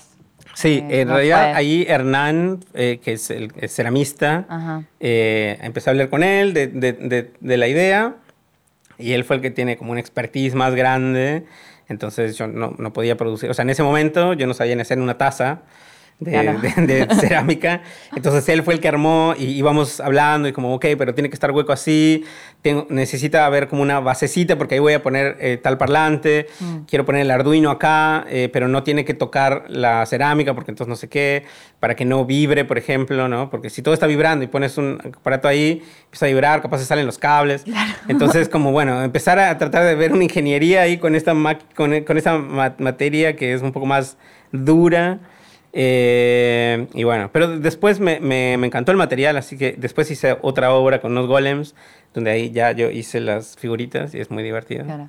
Sí. Está bueno eso también, ¿no? Que combinás como, como lo, lo digital con lo artesanal Mm. también, ¿no? Y, y que surg- surgió esa obra al menos de- del aburrimiento de pensar, bueno, va a haber muchas pantallas, necesitamos descansar eh, la vista un poco y también Claro. pensando en quienes eh, recorrieran la Bienal, ¿no? Que les iba a pasar Claro. eso. Sí, ahí en general me pasa, no sé si a vos te pasa o a ustedes en general, que en las muestras yo creo que no hay mucho espacio y lo mismo del maximalismo, ¿no? Como hay mucha Claro. saturación y Mm. vos recorres un museo y hay un montón de pinturas y todas son interesantes y todas son lindas y todos los artistas tienen una historia, etc. Y es mucha información. Hay unas banquitas, ¿no? A veces. Sí. Pero para mí, en verdad, no es suficiente.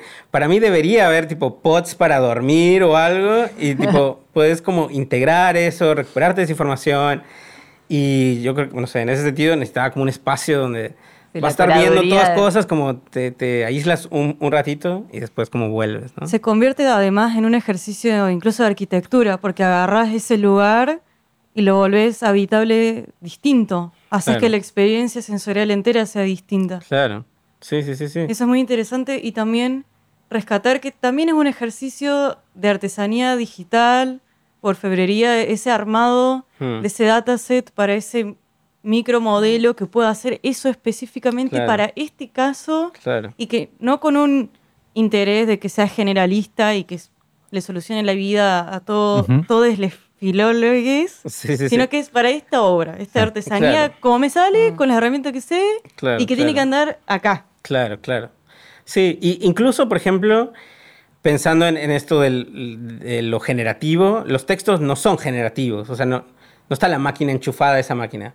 Son 10 audios que se repiten, Claro. pero me gustaba esa idea porque creo que en, en esa repetición hay como una, un momento como de hipnosis ritual, de repetir lo mismo y volver a pensar en la misma cosa sin que haya esta cosa de infinito, que también me interesa, pero acá sentía que a partir de la repetición puedes generar un infinito dentro tuyo y así tampoco sacaba el foco de la resonancia, que era la experiencia, una experiencia sin palabras, eh, en donde estabas vos comunicándote con este espacio, en lugar de estar pensando en como dar otro clic para ver qué se genera, ¿no? Como clic, clic, clic, clic, y que salga algo nuevo. Como quedarte con eso que está y... Sí, como una cosa de pausa también. ¿no? Sí, como una- no- ujú. Y una no temporalidad sumar. circular. Sí, La- exacto. repetir además el acto circular de la historia detrás de, lo- de los textos, eso. Mm, que es algo que veo en muchas de las, de las experiencias que contás. Hay una relación con la historia, de vos relacionarte con la historia y las posibilidades que abre el Machine Learning para relacionarnos con la historia con otra escala.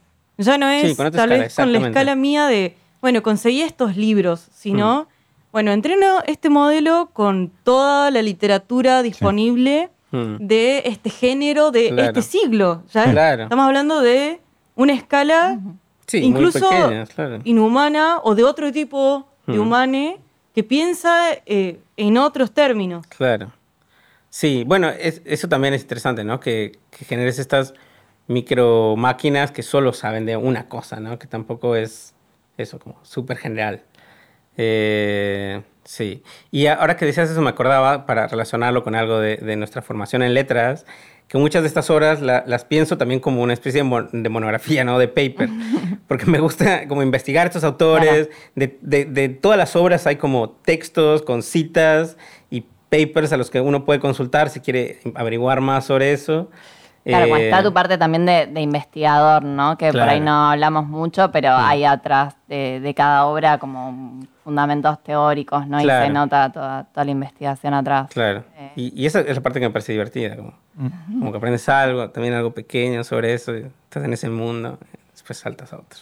A mí hay un tema que me, me resulta interesante para charlar este, con vos y con Karen entre los dos, este, que es el tema de la autoría ¿no? en estas Mm. nuevas posibilidades que abren estas tecnologías, en donde vos tenés eh, primero algunos proyectos que son de tal complejidad que es muy difícil que un solo artista Mm. pueda realizarlos. ¿no? Sí. O sea, en su taller hace toda la obra él solo, ella sola, y Sí. listo, toma, y esto es mío. Este, sino que vos necesitas un grupo de gente que colabore para hacer algunas cosas. Totalmente. Este, eh, eso pasa. Y después también tenés el tema de que algunas de las obras que se pueden crear hoy en día con las tecnologías que hay involucran al lector o a la persona que está experimentando eso de una forma muy directa en donde tiene alguna capacidad de co-creación, ¿no? Que su experiencia Mm. es totalmente distinta de la que tiene otra persona y no porque interprete ese cuadro de otra manera, sino Mm. porque lo que terminó de ver es totalmente distinto, ¿no? O sea, Claro. Y eso ahora ya tiene unos años, ¿no? Me imagino. Pero ahora se va a potenciar, pero terriblemente, donde va a haber juegos, series, películas, en donde cada uno va a ver una Sí, serie totalmente distinta a la que viste vos. Claro. Sí, sí, sí, Este, sí. Entonces, el rol del autor, sí, o sea, como sagrado, Sí. no sé si se va a mantener, pero eh, tiene un aura que es muy difícil de que se vaya, ¿no? O sea, Sí, yo no considero que debería haber un autor. O ok. No, no, y, y- pero tienes razón, estas obras son bastante colaborativas porque nadie puede saber todo.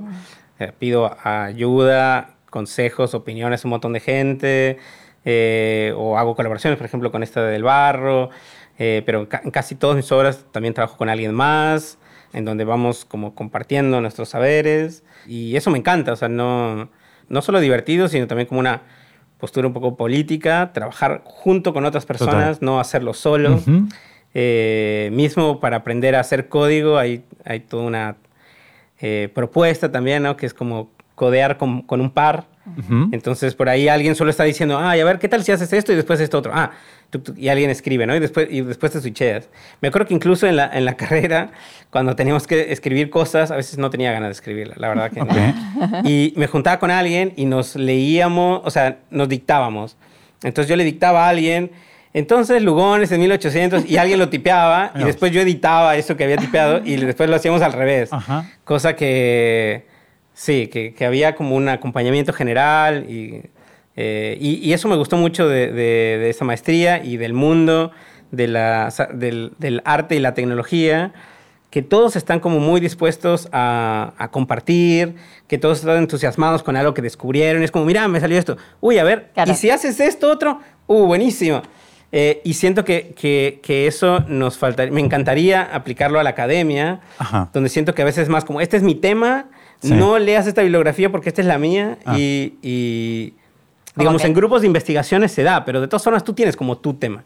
Y acá es como que estos temas son generales, ¿no? O sea, eh, hacer live coding o, o hacer eh, cosas con machine learning, lo que sea, eh, no es tu tema. Todos están trabajando esos mismos temas y mismos son por temporadas, ¿no? De pronto están las GANs y todo el mundo está haciendo GANs y, y te vas pasando tips, trucos y alguien hace algo interesante y más que como aislarlo, es como, wow, buenísimo, enseñanos cómo hiciste eso, ¿no? Como que hay un espíritu Eh. más colaborativo, sentís ahí en, en las artes electrónicas. digamos. Sí, y, y además que es que si no, no lo puedes hacer. Claro. O sea, si no, Mm. Si no necesario. colaboran. Y qué bueno, que es lo que están ustedes haciendo también en, Laia, ¿no? Es como abriendo, juntándose a leer, a compartir, porque si no... Igual el te público te reconoce como miembro de un grupo o te reconoce como artista individual. Porque eso es un tema. ¿Quién? Capaz que para ustedes que están acostumbrados a laburar así colectivamente y demás. Sí. Y nada, no tienen problema, al contrario, lo reivindican como una, Sí. cosa- una creación colectiva, etcétera.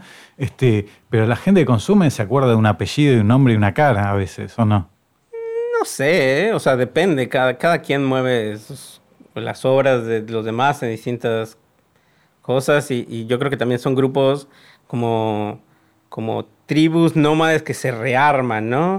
Por ejemplo, antes hablábamos que, que, eh, con Karen compartíamos algunos amigos, ¿no? Como Gabriela Munguía. Lupita Chávez, y ellas tienen su propio grupo, ¿no? Que se llama Electrobiota y son ellas dos. Eh, pero después yo colaboro con Gaby y ahora junto con otras personas armamos otro colectivo que se llama eh, AI Seeds Collective. Ok. Y bueno, y después con, con Agustín eh, Anzorena, con, con quien hago muchas obras también, eh, no sé, se llamaba Diodos, pero son nombres que usas para jugar, ¿no? Eh, no Sí, para juntarse a jugar. para juntarse y, y- y como un poco porque es divertido. Y una pregunta, ¿el sistema de becas, de concursos, de todo eso, está adaptado a esta realidad nueva de creación colectiva o...? Y depende, algunos tienes que, presen- uno presenta y, y, bueno, se decide ahí en el grupo quién quiere echarse a- a- al hombro, llenar todos los formularios. Bueno, vos sos vos entonces. Ok. Y a veces sale a su nombre, pero yo no creo que haya un caso en donde si sale a tu nombre, tú quieras quedarte con todo el crédito, porque el, la circuito, el circuito Ah. es pequeño, Sí. y creo que es- está muy mal visto. O sea, si alguien no, sabes que obviamente. se quedó con todo y después ya nadie te invita a, A- a colaborar. jugar. Igual, Ajá, sí. aunque, eso, aunque eso es una realidad, Sí. las mismas como condiciones materiales previas al, a- al acto artístico hace que a veces pasen que ciertas dinámicas por inercia se sigan repitiendo. Mm, y ahí, por ejemplo, personalmente he estado en grupos, en colectivos, en donde era difícil eh, encontrar un equilibrio entre ese repartije de tal vez capital simbólico Mm, que hace que otras cosas sean más fáciles. Por ejemplo, siempre la persona que habla con eh, eh, la gente que toma decisiones, eh, si es siempre la misma, y es la persona a la que después recuerdan, y queda como invisibilizado el colectivo, puede y a- ser. queda como en un anonimato que después es muy difícil romper, por lo menos tal vez hablando como en una experiencia periférica, no en una capital de un país, Sí. es lo que yo he vivenciado. sí, sí. Tenés que ver como tu grupo, ¿no? Como que si hay alguien que siempre está haciendo eso, y bueno, no sé, capaz lo siguen llamando a él, pero capaz tú ya no los llamas a ellos, ¿no? Claro, sí. Entonces, bueno, se pierden un colaborador. Eh, y también, bueno, no sé, a mí me pasa, por ejemplo, con este grupo de I- AI Seed Collective, que como estamos en diferentes zonas, como que cada quien puede ser emisario en su zona, ¿no? Entonces, Se complementan un poco. se eh. complementan, ¿no? Acá, por ejemplo, sé que Gaby se, se echa más al hombro eh, charlar con la gente de acá, Claro. porque está acá y porque los conoce. Pero, por ejemplo, llevamos una charla de esta obra en la Bienal de México. Y bueno, y ahí yo hablaba con ellos porque yo estaba allí. Yo, al menos eh, personalmente, no, no me lo tomo a, a mal. Como, nada, cada quien también mueve su carrera como quiere y como puede. Y confío en que los demás están como arrastrándonos a todos. eh, y yo lo hago y si alguien no lo hace conmigo, bueno, qué sé yo. o sea, Sí. otro me arrastrará, ¿no? Yo creo que igual por abajo debe haber un montonazo de conocimiento, de procedimientos y metodologías de creación colectiva Mm. que en algún momento alguien, que no va a ser nosotros probablemente, se va a poner a escribir y hacer como una historia de eso, de cómo entre nosotros fuimos desarrollando eso, que no es un conocimiento que es- se suele asociar a, a los cánones del, del arte. Claro, claro. Y sería muy interesante, esto es para una tesis de doctorado de alguien, ¿no? Que, investigue las dinámicas de los grupos artísticos en Argentina, Latinoamericanos. latinoamericanos en los años 2000, ¿no? Alrededor de la inteligencia artificial. Eh, bueno, y ahí a- aprovechando también que tenés la mirada de, de lo que pasa en distintos lugares de Latinoamérica y de Europa, ¿no? Eh, no sé eso, ¿cómo ves la, la movida, o sea, qué está pasando? ¿Cómo ves Latinoamérica en relación? Eh, acá es totalmente es hiperproductivo, ¿no? Acá, va, yo también pasé mucho- muchos años acá eh, y conozco mucha gente, pero acá, no se mueve todo por todos lados. Siempre hay como alguna agrupación armándose, haciendo un congreso, etcétera. Hay como mucha autogestión y movimiento. Siento que en Europa, o al menos el pequeño mundo en el que estoy yo, ¿no? Berlín y, y- y La Rochelle, eh, en Francia, hay muchas restricciones por el, porque son becas de- estatales o de alguna institución. Entonces es más difícil como que la gente se ponga a armar por sí mismos ellos toda una asociación, aunque ocurre, no sé, por ejemplo, The School of Machines es como una, eh, una non-profit y lo, lo hizo Rachel eh, y lleva años, ¿no? Eh, pero, pero bueno, sí hay como, hay más presupuesto, pero también tienes que después abocarte a pedirlo y a cumplir con ese presupuesto. Bueno, yo quería aprovechar como desde el lado de la docencia Mm. y eso, viniendo desde letras, eh, ¿cómo ves vos con tus estudiantes el uso de, de herramientas de escritura, ¿no? Mm. Para los trabajos, no sé, si tenés alguna, alguna forma de, de incorporarlo, ¿no? En, en la enseñanza. de- Sí, yo tengo esta herramienta Twine que uso mucho, que, me, eh, que es también de código abierto. Sé que hablaban de código abierto y que es algo Sí. importante en este sí, yo espacio. la, la he usado en, en el secundario y está, está buena. Súper Es fácil- productiva. Fácil, es, de es- usar. Es además. fácil, genera como mucha imaginación y también como, como, eh, sí, como inmersión, ¿no? Y la gente quiere contar sus cosas. Te Eh, ayuda a conectar ideas o eventos, ¿no? Así como un mapita de cosas, ¿no? Mm, Generas hiperlinks y, y puedes ver el, el mapa hablando de, bueno, después va a venir tu pregunta, pero hablando como de ramificaciones, ge- generas un- un- una, una estructura que también puedes reordenar, entonces puede, tiene una parte visual, que puede ser como un dibujo, puedes ver hacia dónde va lo que estás armando y es, es fácil. Eh, así que esa herramienta me interesa bastante. Y también por el uso, eh, la, mm, el uso de herramientas de inteligencia artificial. Uso bastante también una que se llama Teachable Machine.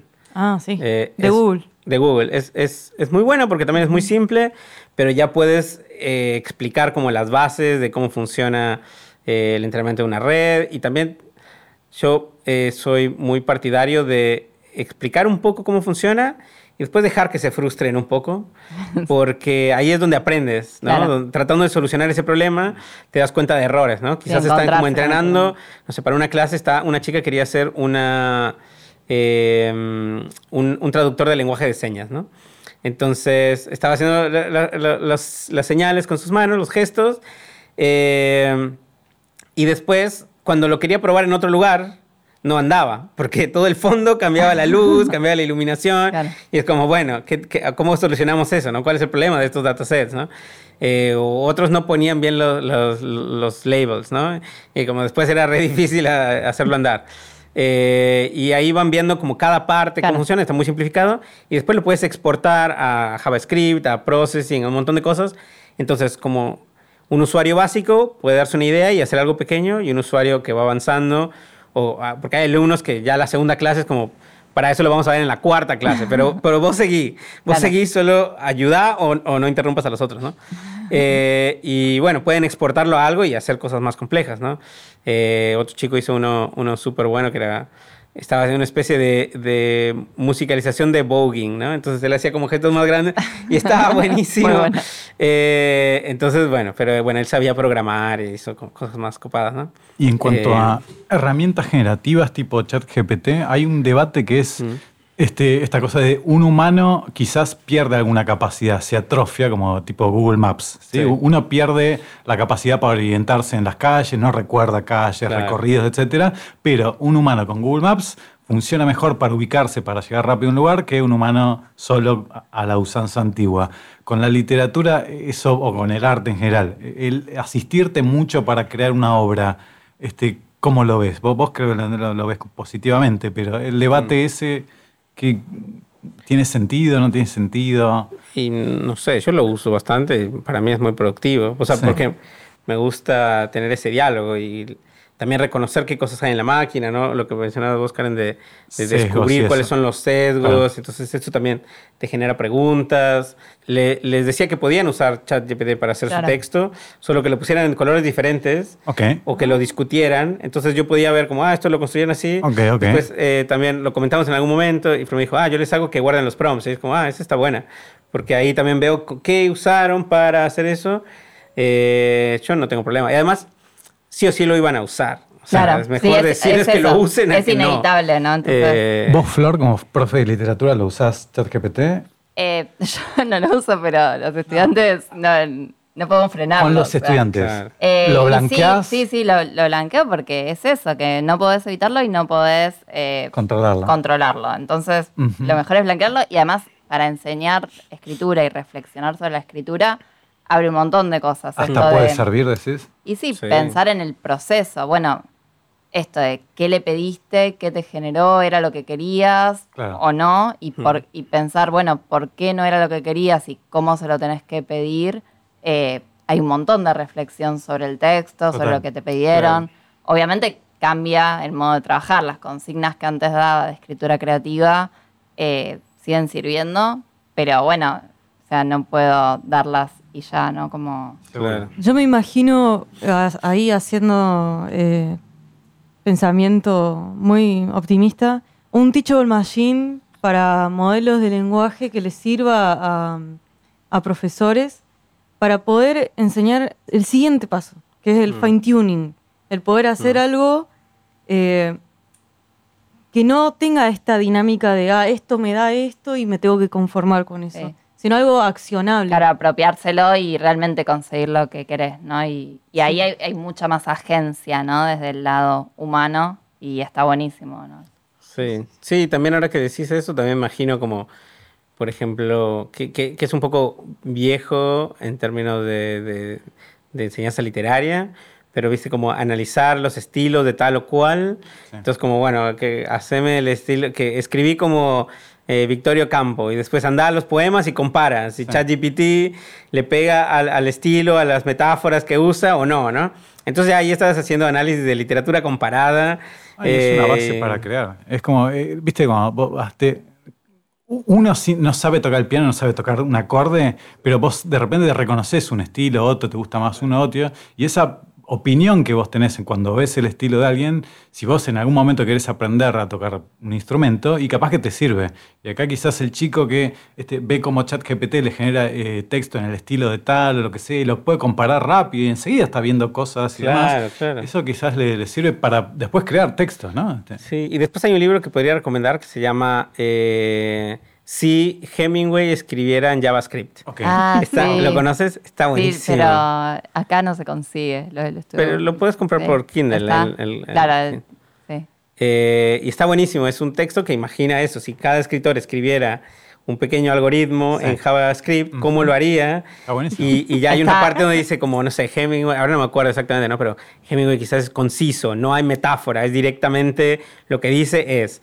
Y bueno, y el código es como recortito y, y como... Claro, el. Imperativo. im- imitar el estilo en el código. Ese- ese está Estaba buenísimo. Borges, ¿no? Eh, Estaba... eh, creo que está... No me acuerdo. Sé que está... eh, que estaba Dal- eh, Tristan Sara, creo.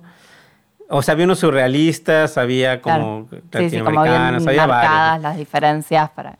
Claro, pero estaba lo- buenísimo. Me encantaba ese texto. Por las dudas, si a ustedes les interesa este libro, no entren a eh, Library Genesis, eh, porque ahí lo van a encontrar pirata, así que por favor No, no, por entren. supuesto que no. Es eh, livegen.is. No entren ahí. Bien, eh, yo quería aprovechar para preguntarte si haciendo una retrospectiva en lo que venías haciendo, en lo que venías explorando, Hmm. Podés verle una forma, una, una forma a un mapa posible de lo que venías explorando, si lo ves como un árbol que tal vez tenga un tronco del cual aparecen ramas, o si es más bien un arbusto, Hmm. o es como, o es un bosque entero, o un, un Hmm. musgo, o un Hmm. hongo, ¿cómo, cómo lo ves? Claro. Y, y qué verías en esas, en ese tronco, en esas ramas o en, Claro. o en esa forma de ser. Está buenísima la, la metáfora vegetal para pensar la- el recorrido de la propia obra. Em, quizás. No sé qué, qué tipo de planta sería, pero, pero seguro una planta que pueda trasplantarse, que sobreviva en diferentes terrenos. Em, y creo que, que- que tiene una, una, sería una planta ritual. Me interesa mucho el ritual y el esoterismo vinculado a las, a, a las prácticas tecnológicas. Eh, y probablemente sea una planta alucinógena. Eh, Totalmente. eh, sí, bueno, me interesa esta idea de pensar una ciencia ficción latinoamericana, así que seguramente te, te genere visiones esa planta y, y tengas que comerla como, como repartida, ¿no? Como ten- tienes que compartirla alrededor y hacer un ritual y después eh, avanzar en lo que... Sí, creo que esa sería mi planta. Muy bueno. A mí otra cosa que me, me interesaba preguntarte, también hacía modo de, de- de ping-pong, de pregunta medio rápida, era eh, si vos le tuvieras que recomendar algo a gente que está iniciándose, capaz que en el ámbito de las letras, en el ámbito del arte, en algún ámbito que quizás no, no tiene tanto que ver con la tecnología, pero que le guste acercarse a ese mundo, Sí. algunos consejos, algún, que, que hayan surgido de tu, tu experiencia personal. Y yo creo que un consejo sería buscar la mezcla, ¿no? O sea, de agarrar cosas que sean dispares y, y mezclarlas. eh, como que ahí siento que uno puede obtener cosas buenas de diferentes mundos y también va a ser difícil generar una comparación porque estás generando como un, una- un emergimiento eh, diferente y aprender a manejar la frustración porque si vamos al ámbito de la tecnología, es tipo, siento que es 90% simplemente respirar frente a algo que no está funcionando y 10% como resolverlo, ¿no? Eh, así que eso, yo soy bastante impaciente y ha sido, ha sido un eh, aprendizaje largo y doloroso, pero, pero bueno, va. Eh, sí. Hay mucha gente que hoy en día siente que se tiene que reinventar o que Mm. tiene que adquirir ¿no? algunas capacidades Mm. de esto que está viniendo. O de- porque nada, porque tienen Claro. miedo realmente que les saquen el trabajo dentro Claro. de no mucho tiempo. Este, yo no sé si tenés algún consejo en ese sentido, pero este creo que vendría, vendría bien a mucha El gente. trabajo ese con Y las bueno, frustraciones. eh, bueno, eso- es eso y el de las mezclas, porque todo- Ujú. todos los, todas las prácticas tienen un- un- un conocimiento que es valioso. Seguro. Solo tienes que poder encontrar eso que es valioso y vincularlo a otra práctica en la que eso no esté implementado, desarrollado. Ujú. Yo creo que ahí es donde vos vas- no, no te vas a quedar sin, sin laburo, ¿no? Si es, o sea, no, no necesariamente que sea un, un laburo como una carrera, sino no te vas a quedar sin algo para hacer si lo que estás tratando de hacer es como abstraer lo que conoces y vincularlo a otra cosa. Sí, va a ser, va a haber ahí Ahora dentro de todo, productiva. por más que haya que aprender cosas nuevas, para alguien que está acostumbrado a hacer una cosa en el modelo en donde lo hizo siempre y donde quizás se hace de esa manera hace décadas, este, quizás ahora lo bueno dentro de todo, más allá de que uno va a tener que adaptarse, o mucha gente va a tener que adaptarse, este, es que medios de, como para que uno se, entrene, aprenda cosas, están como más disponibles. Sí. E incluso muchos de estos modelos de lenguaje eh, ayudan a alguien, ¿no? O sea, si vos antes tenías que aprender programación en un lenguaje, bueno, no sé, años quizás. Y hmm. ahora quizás para lo que vos necesitas, quizás preguntándole a ChatGPT, haciendo un curso online o lo que sea, tenés para empezar, ¿no? Sí, pero también todas las cosas, las cosas parecen nuevas, pero es como la misma cosa de, de siempre en algún modo, ¿no? Como que quizás no necesitas aprender ningún lenguaje de programación particular, necesitas aprender eh, lógicas la lógica de la máquina con la que estás trabajando, porque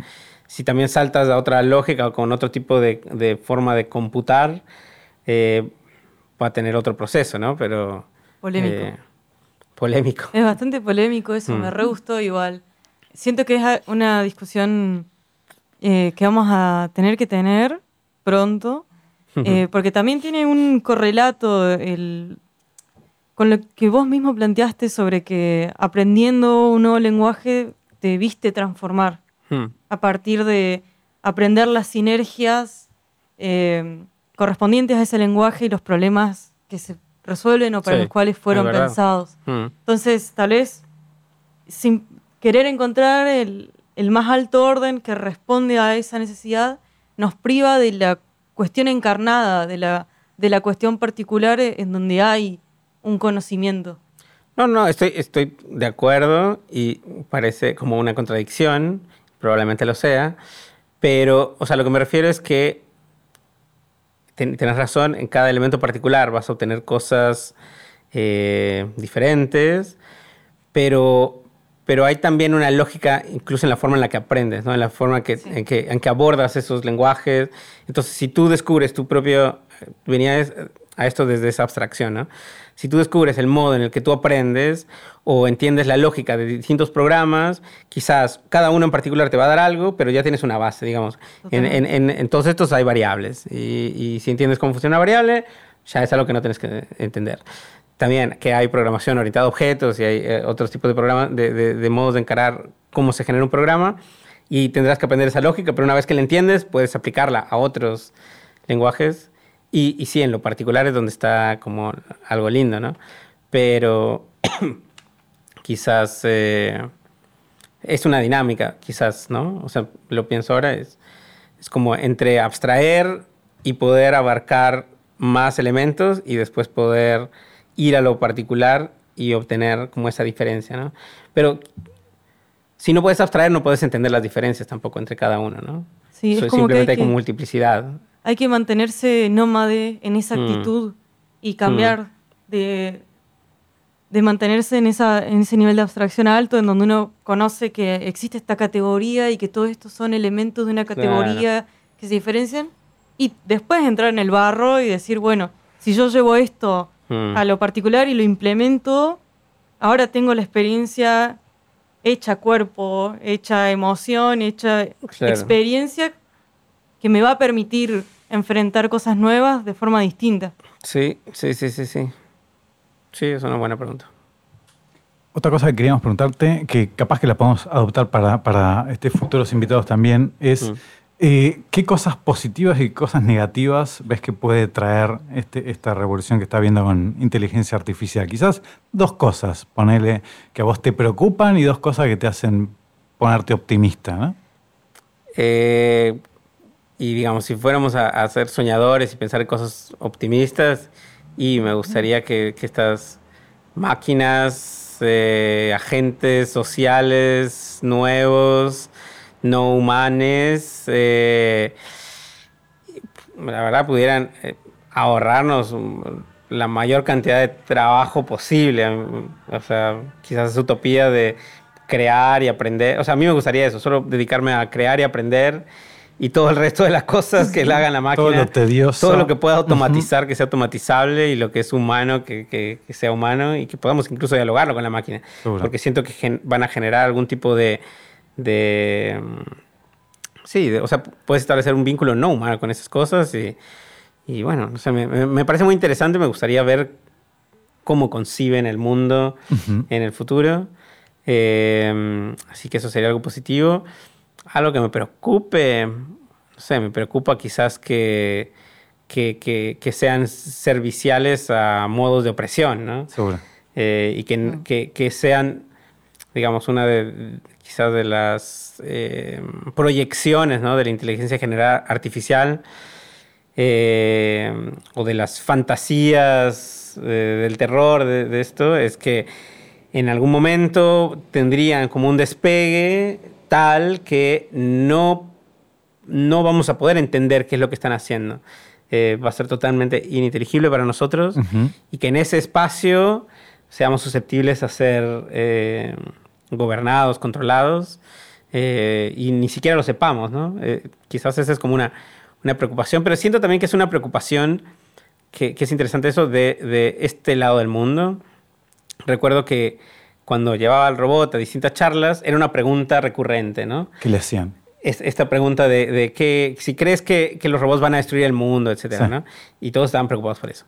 Eh, y cuando lo llevábamos a Asia, como la estructura social es diferente y es difícil que un individuo solo esté por encima del sistema, esa pregunta no estaba, porque estas máquinas son parte de ese sistema. Entonces no van a venir a destruir nada porque no podrían salir de ese sistema mismo. No sé, ¿es esa Claro, una es como pregunta? una concepción distinta de, de la agencia, ¿no? De Claro. Oriente, entonces, hacia lo humano y bueno, eh, también hacia... conviven con formas de conciencia diferentes. Y no digo que uno esté bien o que otro esté mal, solo que había esa diferencia. Y... Me intriga qué le preguntaban. ¿no? ¿Eh? Como- Me intriga qué le preguntaban. Eh, ¿qué En pregunta? Asia. Eh, no sé, de todo. de todo. Eh, entonces, sí, pienso eso y pienso que como en mi respuesta anterior caigo en esta concepción porque vivo en este, en este contexto. Me gustaría hablar con, con entidades que no piensen como seres humanos. ¿no? Totalmente. Eso sería. Muchas Bueno, gracias. muchas Muchas gracias, gracias Mauro. a ustedes. Un placer espectacular. Nos gustó muchísimo la entrevista. Gracias, gracias. Cuando Esperamos quieran. tenerte este, acá en Buenos Aires de nuevo pronto este, y que nos visites y tener una buena charla como esta. Va, perfecto. Cuando Muchas quieran. gracias. Gracias. Gracias.